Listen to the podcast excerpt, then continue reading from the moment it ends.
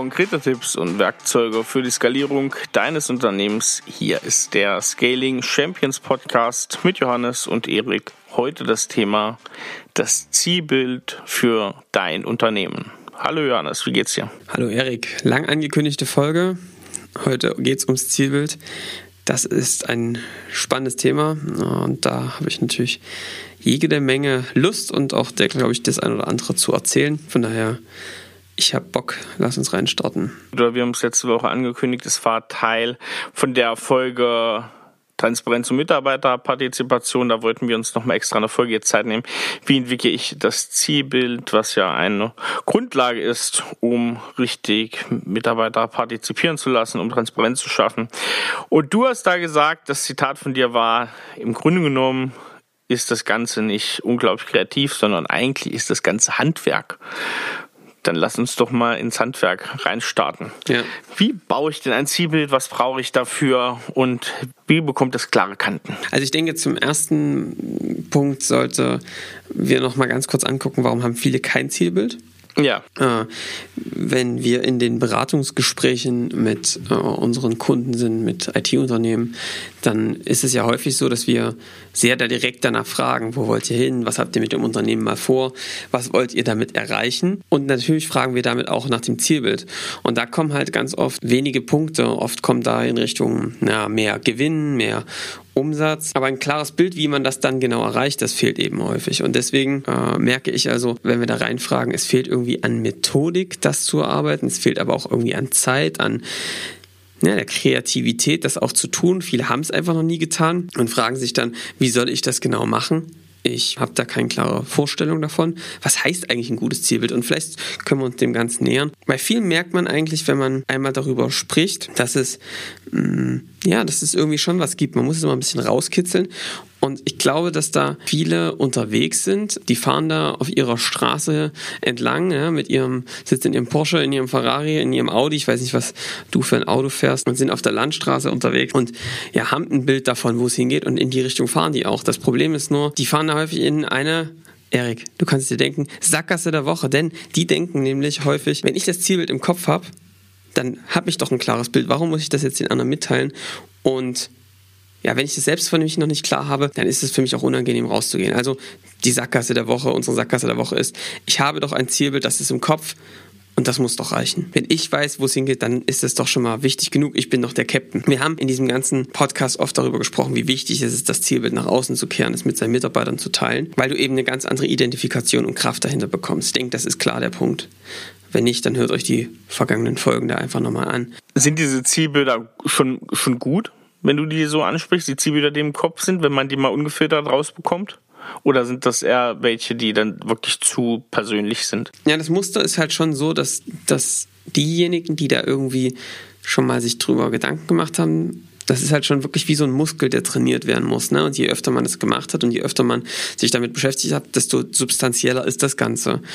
Es gibt wirklich welche, die sagen einfach nur mehr Geld, mehr Gewinn, ja, mehr Kunden. Andere haben schon eine klare Vorstellung, wie sie dieses zukünftig ihr Geschäftsmodell aus, wie wollen sie ihr Unternehmen zukünftig entwickelt haben.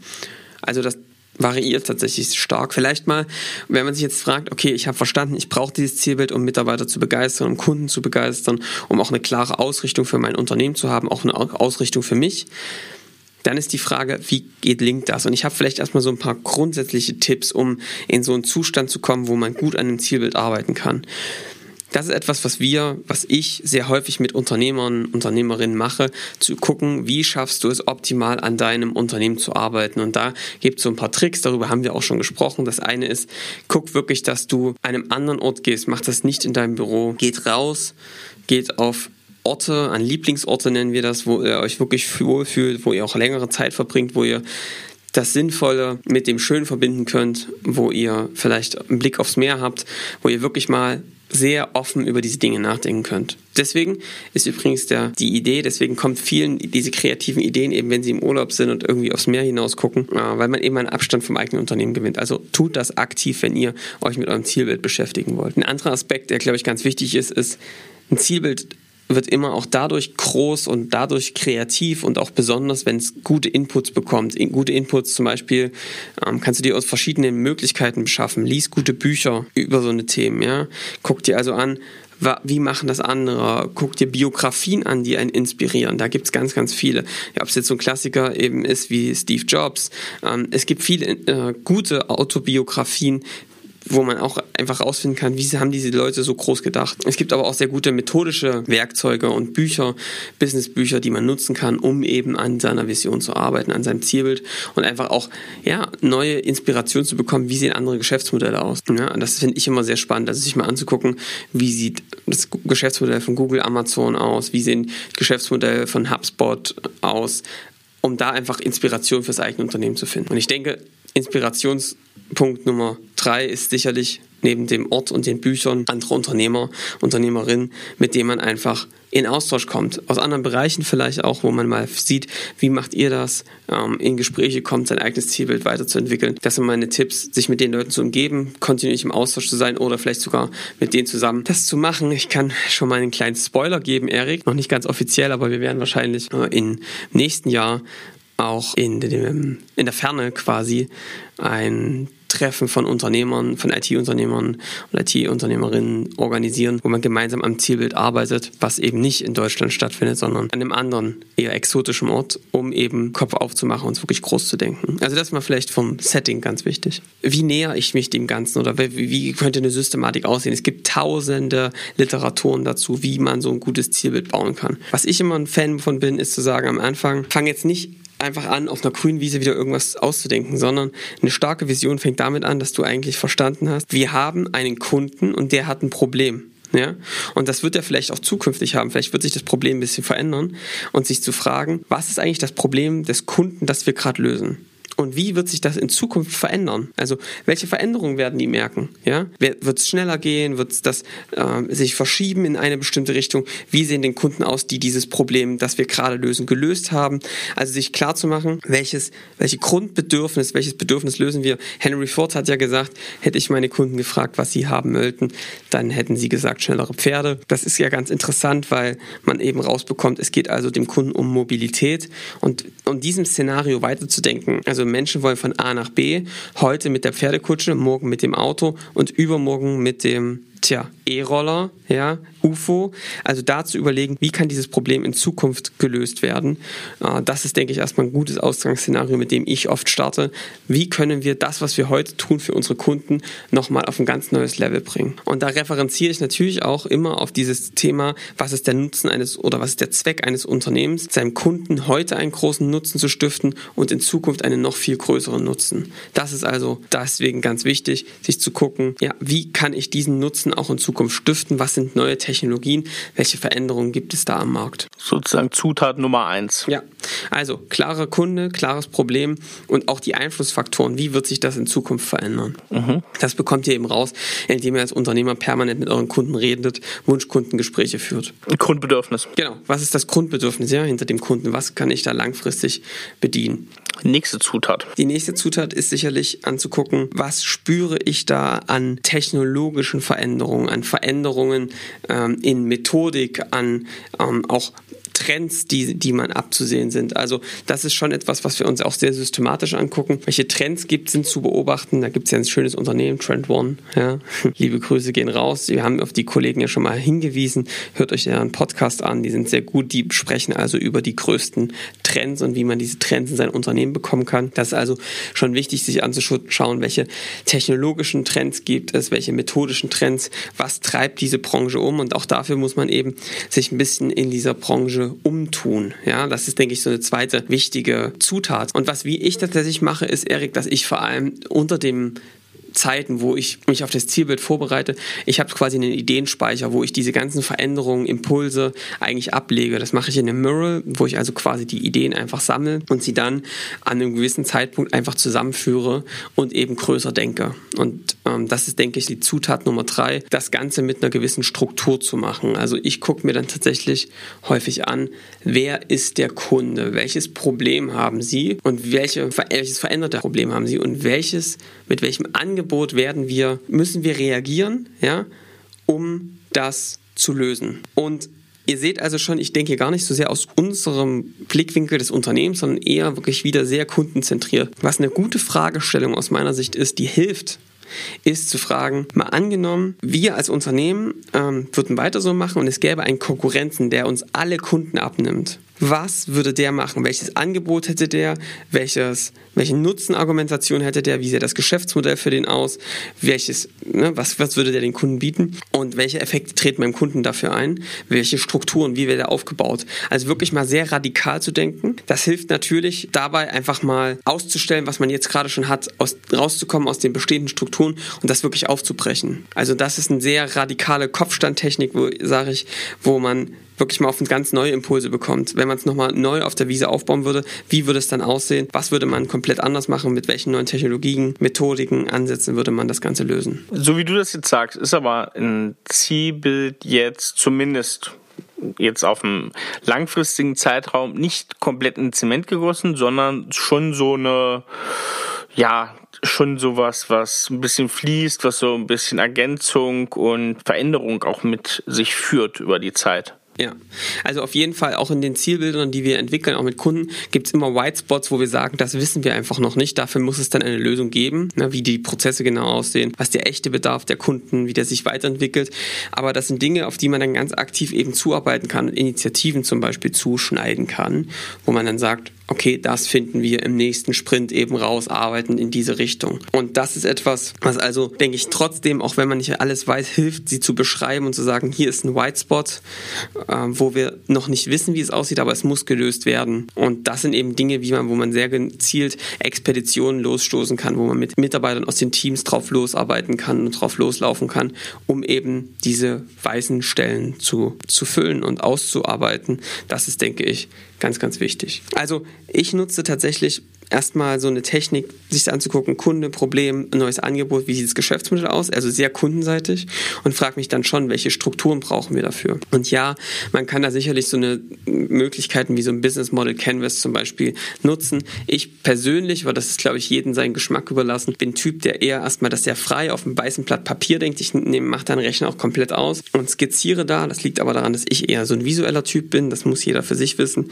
Und wenn ich das so habe, dann strukturiere ich es mit zum Beispiel Beispiel einem Business Model Canvas oder dem Pla Plattform Business ähm, Model Canvas, ja, also dieses ganzen Plattform Canvases, die auch helfen, wenn man eher in so eine Richtung Plattform Geschäftsmodell geht. Das sind Dinge, mit denen ich dann quasi eine Struktur in das Zielbild reinbringe. Okay, brauchst du noch eine Zutat oder ist das so vom Grundaufbau reicht das erstmal? Naja, also ich glaube, das hilft. Es gibt jetzt noch so zwei, drei Dinge, die ich dann in der Regel tue. Also passieren dann eigentlich zwei Dinge. Das erste Ding ist, dass ich einen Realitätscheck mache.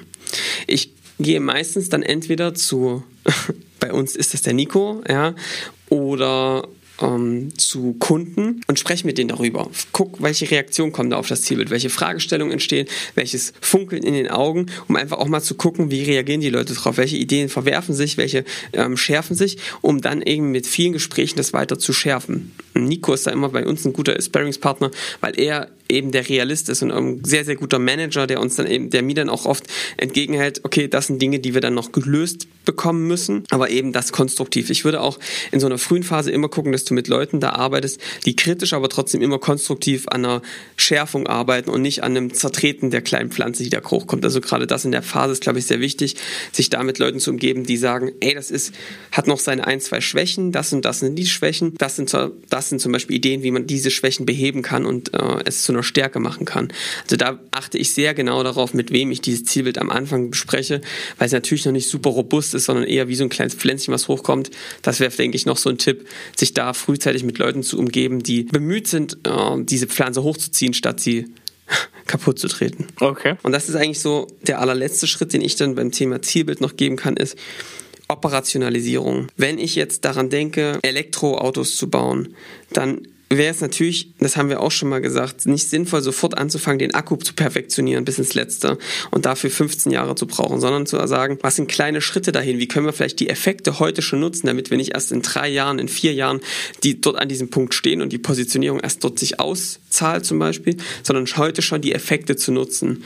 Und dann ist das eben das, womit ich quasi diese Zielbilderstellung quasi häufig operationalisiere, indem ich da einen Multigenerationsplan draus mache. Eins, zwei, drei, Generation eins, vielleicht in drei Monaten umsetzbar, Generation 2 in einem Jahr und Generation 3 in zwei Jahren, dass ich eben eine Möglichkeit habe, auch heute den Kollegen einerseits zu zeigen, das ist, so operationalisiert sich das, das hat der Effekt auf euer Unternehmen und wir müssen dafür nicht ewig nur arbeiten und werden erst ganz, ganz spät einen Return bekommen, sondern wir können diese Prinzipien heute schon nutzen und uns da große Marktanteile sichern. Und da kriege ich oft gespiegelt, dass das irgendwie eine Stärke ist, sich was vorzustellen und es dann eben in so eine Operationalisierung zu bringen. Ich glaube, das ist für viele Unternehmer und Unternehmerinnen echt schwer. Und da gibt es oft ein Mismatch zwischen Mitarbeitern und Unternehmern, dass sie eben ein abstraktes Bild haben, selbst noch nicht irgendwie für sich rausgefunden haben und dann das an, gleich mit den Mitarbeitern spiegeln und da irgendwie so eine, ja, nicht so eine Akzeptanz oder auch eine Freude entsteht. Und ich stelle eben fest, Erik, dass das oft so ist, dass man selbst, ich möchte jetzt keinem zu nahe treten, als Unternehmer vielleicht noch gar nicht sich getraut hat, wirklich tief in das Zielbild zu gehen. Also wir haben einen großen Berg und da ist irgendwie eine Klippe, die hängt über und man sagt, ey Leute, wir müssen hoch auf den Berg. Aber das ist so ein hohes Ziel für Mitarbeiter, dass wenn selbst der Unternehmer noch unter der Klippe hängt und sagt, wir müssen da hoch, die Leute oft nicht dran glauben. Und deswegen erlebe ich das schon als eine wichtige und das ist auch eben eine sehr fordernde Aufgabe. Also Arbeit am Unternehmen ist nicht nur einfach und Zeit, äh, ja, ein bisschen was machen, sondern man muss eigentlich im Kopf durch dieses Zielbild gelaufen sein und muss schon mal da gewesen sein, wie es dann ist, was es da für Hindernisse gibt, welche, wie die Dinge dann aussehen, um eben auch ein, ein detailliertes Zielbild auch entstehen zu lassen, um es konkret zu machen. Und das ist, glaube ich, wichtig. Da scheuen sich viele vor, weil es eben abstrakte Denkarbeit ist, die man aber auf dem Blatt Papier, wie ich es gerade beschrieben habe, konkretisieren kann. Aber glaube ich ganz wichtig, weil die sonst keiner macht im Unternehmen, wenn es nicht der Visionär ist, der eben vorne wegläuft. Also das sind mal so ein paar Tipps. Und natürlich, wir nutzen sowas wie eine Strategy One-Pager, wo wir dann diese Punkte äh, zusammenfassen, also uns angucken, wie sieht das Geschäftsmodell aus, äh, wie, welche KPIs messen wir, äh, was ist die mittelfristige Planung und das fließt dann eben zusammen in einem zentralen Cockpit, was auch so ein bisschen mein Arbeitswerkzeug ist, mit dem ich eben an meinem Zielbild und an dem Zielbild von dem ganzen Unternehmen eben arbeite und es weiterentwickle. Okay. Jo. Dann hast du jetzt noch äh, ergänzend etwas Literatur, um sich ein bisschen da in Stimmung so, zu lesen. Hm, was sicherlich ein gutes Ding ist, ist gerade auch über das Thema Messaging zu reden ähm, und, und ein klares Zielbild ist das Storybrand Buch, was ich euch unbedingt empfehlen würde, was echt dafür geeignet ist. Darüber können wir auch nochmal eine extra Folge machen. Wie finde ich die richtige Message auf meinen Kunden? Auch mit so ein bisschen Heldenreise. Das denke ich nochmal ein spannendes Thema, Erik. Ja. Ansonsten kann ich euch die Klassiker empfehlen, eine EKS ähm, sich anzugucken. Ähm, Start with Why. Genau. Ja, Start with Why ist auch sehr, sehr gut. Äh, ja, auch das ganze Thema Positionierung eben. Ähm, das beste Marketing der Welt ja, oder erfolgreichste Marketing. Ähm, Stavchenko auf jeden Fall. Auch so gut, super Bücher, die dabei helfen. Genau. Jo. Okay. Erik, ich habe noch was ähm, was ich dir sagen wollte. Ich habe jetzt Feedback von einem Unternehmer bekommen auf dem Podcast, fand es super. Vielen Dank.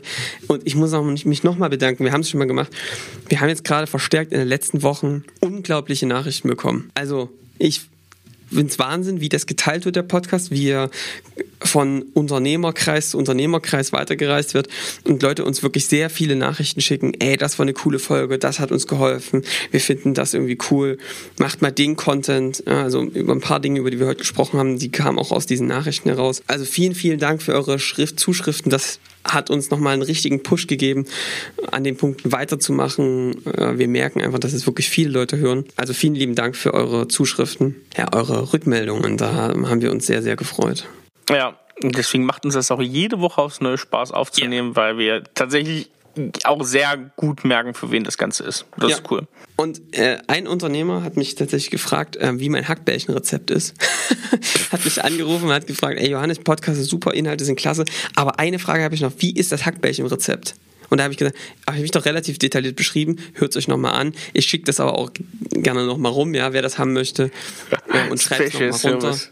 Ah, Hackfleischrezept scheint wohl gut gelaufen zu sein. Ich habe heute gleich das nächste, Erik. Also schon wieder ein Rezept. Ja. Yeah. Du machst den Wein, ich mach's Essen. Wir haben hier eine gute Aufteilung untereinander. Ja, ja, ja. Leute, wir müssen heute über asiatisches Essen sprechen. Ich bin ja ein großer ähm, Fan vietnamesischer Küche, ganz besonders. Und ich würde euch jetzt mal einen All-Time-Klassiker von mir vorstellen, den ich gerne koche. Vietnamesischer Nudelsalat. Es ist relativ einfach. Man muss so ein paar Grundzutaten haben, um sich mit vietnamesischer Küche immer wieder ähm, ja, be beglücken zu können. Es gibt folgendermaßen los. Also, Wichtig am Anfang ist das Dressing, Erik. Ne? Das kennt so. Wenn ihr bei einem guten Vietnamesen wart, kennt ihr das auch. Das wird nämlich zum Beispiel zu ähm, diesen ganzen ähm, ähm, ja, Nudelsalaten auch immer gereicht.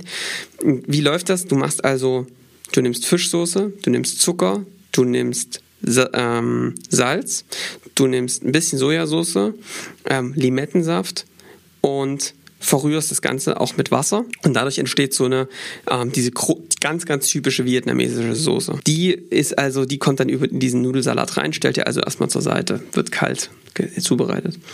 Und dann nehmt ihr am besten, also man kann das mit dünnen Glasnudeln machen. Ich mag eher diese Reis Nudeln, die so ein bisschen dicker sind. Ne? Nudeln, Reisbandnudeln. Reisbandnudeln. Die legt man ja häufig an einfach direkt ins Wasser. Überkocht die mit, äh, überkippt die mit kochendem Wasser.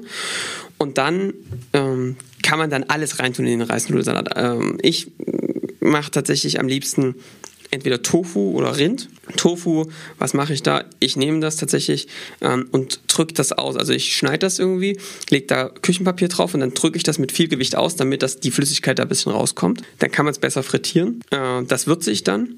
Da gibt es vietnamesische Gewürze, verschiedene Sachen, da ist oft Zimt so ein bisschen drin. Und dann brate ich das an. Mit Rind kannst du genau dasselbe machen, einfach scharf anbraten. Und dann mache ich da meistens äh, wirklich dünne Karottenstreifen, Gurkenstreifen, unbedingt Frühlingszwiebeln dazu, alles zusammen vermengen, den Reisnudeln, dann die Soße drüber. Und dann mache ich mal Sprossen rein, eine Avocado kann man drüber legen, schön in Scheiben und das ist einfach was super Leckeres. Und was ganz wichtigste Zutat, Erik, was ist die wichtigste Zutat oben drüber? Koriander. Koriander. Ja, wichtiger Insider bei SAR, weil ich natürlich die ganz klare These vertrete, dass alle Gerichte mit Koriander besser werden und dass da ganz besonders viel, immer viel hilft. Ich mag auch Koriander, aber Johannes ist naja, der, also der ist Koriander wahnsinnig, wirklich. Es ist meine Standardfrage, ob da Koriander drin ist. Also ich kann euch sagen, Koriander ist was Großartiges. Ich weiß, viele mögen das nicht so, aber das hilft da total. Und dann kann man natürlich noch schöne Chili-Flocken drauf machen. Und mein guter Freund Erik Osselmann bringt mir aus Hamburg ganz oft die äh, leckere Soße mit. Und zwar gibt es da ähm, getrocknete Erdnuss mit Chili-Flocken, ein bisschen karamellisiert in einer schönen Chili-Soße. Du legst dich nieder. Ja, das ist wirklich gutes Zeug, auf jeden Fall. Mega. Und ich habe heute nicht mal einen passenden Weintipp dazu. Ich habe nämlich einen Wein-Shopping-Tipp. Weil ich fand das letzte Woche, fand ich das eine gute Idee von dir zu sagen, wie shoppt man denn eigentlich Wein? Ja. Oder wie shoppe ich Wein? Und es, es ist ja so wie bei allen Sachen und hey, ich bin total der, also total das Bestellopfer, muss ich sagen. Ich bestelle wirklich alles.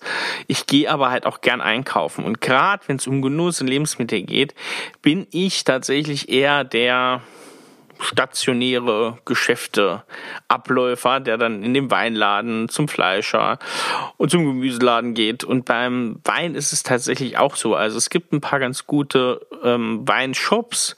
Gerade für deutschen Wein kann ich so via Winzer empfehlen. Die haben nämlich Zugang zu ganz vielen äh, großartigen Winzern auch, die haben sozusagen die Flaschen da auf der Seite. Man bestellt dann aber leider oft aus dem aus dem direkten Shop des Winzers und dann fallen da oft, wenn du, weiß ich nicht, 20 verschiedene Sorten Wein kaufst, auf einmal 50 Euro Versandkosten an, weil du aus jedem kleinen äh, Shop einzeln das Ganze geliefert bekommst. Das ist manchmal ein bisschen schade. Und ähm, grundsätzlich ist es aber ein guter Shop. Ich bin aber echt einer, ich gehe wirklich vor Ort. Und da habe ich einfach mal jetzt aus drei Städten, in denen ich gern Wein shoppen gehe, drei Läden einfach mal ausgesucht. Ah, sehr gut. Und ähm, Dresden, Hamburg und Berlin. Und äh, ich würde sagen, in Dresden dann nenne ich sogar mal zwei. Die Weingemeinschaft äh, oder ja, Weingemeinschaft GmbH Dresden. Das ist äh, der Jens Bizonka und der Silvio Nietzsche. Silvio Nietzsche Weinkulturbar und Jens hat die Weinzentrale, beides Bars. Bei Silvio muss man mal lange, lange auf den Platz warten. Bei Jens kriegt man oft einen Platz, aber auch gerade am Wochenende viel ausgebucht. Aber beide mit unglaublich guten Sachen. Silvio viele jahrgangstiefe Sachen, also mal so ein JJ Prüm aus den 80ern oder sowas. Und bei Jens, der hat ein extrem cooles wechselndes Sortiment, sehr spannende junge Winzer, viel auch im ja, Naturweinbereich, ohne so hipster zu sein. Ganz coole Sachen. Dann die Anja Schröder aus Berlin, Planet Wein, äh, großartiger Laden direkt am äh, Gendarmenmarkt gelegen. Ähm, ganz toller Laden, super gut sortiert. Anja Schröder, eine unglaublich versierte Sommeliere mit, ja auch, sag ich mal, europaweit oder weltweiten äh, tollen Weinen handverlesen von ihr. Ganz großartig. Und dann ein ganz neuer Tipp, den habe ich erst vor drei, vier Wochen entdeckt. Das sind die Weinbagaluten in Hamburg.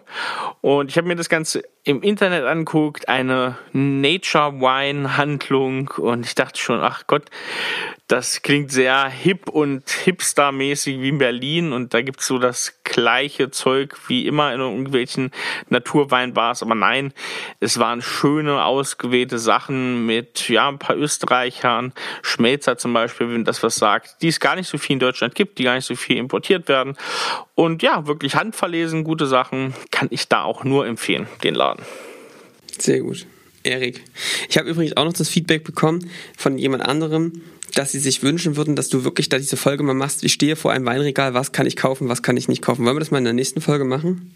Ja, ich kann ja mal so sagen, wenn man im Supermarkt ist, verloren auf dem, weiß ich nicht, im ja. tiefsten Osten ohne Weinhandel. Exakt. Das machen wir nächste Woche mal. Das machen wir nächste Woche. Erik Osselmann, es war mir wieder ein inneres Fest, mit dir über Skalierung, Wein und Essen zu sprechen. Die liebsten Sachen, wenn mir das so klappt, äh, wieder schön. Also hat mich gefreut. Ich möchte mich nochmal bei allen bedanken. Vielen Dank für eure tollen Zuschriften. Es macht uns wieder mal noch mehr Spaß als jemals zuvor. Also danke, danke, danke. Genau, ich schließe mich dem an. Und ich wünsche euch jetzt eine gute und erfolgreiche Woche, wenn ihr diesen Podcast hört und wenn ihr hier Tipps rauszieht, die euch inspirieren, dann teilt diesen Podcast doch in den verschiedenen Social Media Kanälen und Gebt uns ein Abo, gebt uns eine Bewertung gerade bei iTunes. Das ist wichtig, damit wir hoch gerankt werden. Und dann hören wir uns in der nächsten Woche wieder. Bis dahin. Ciao. Ciao.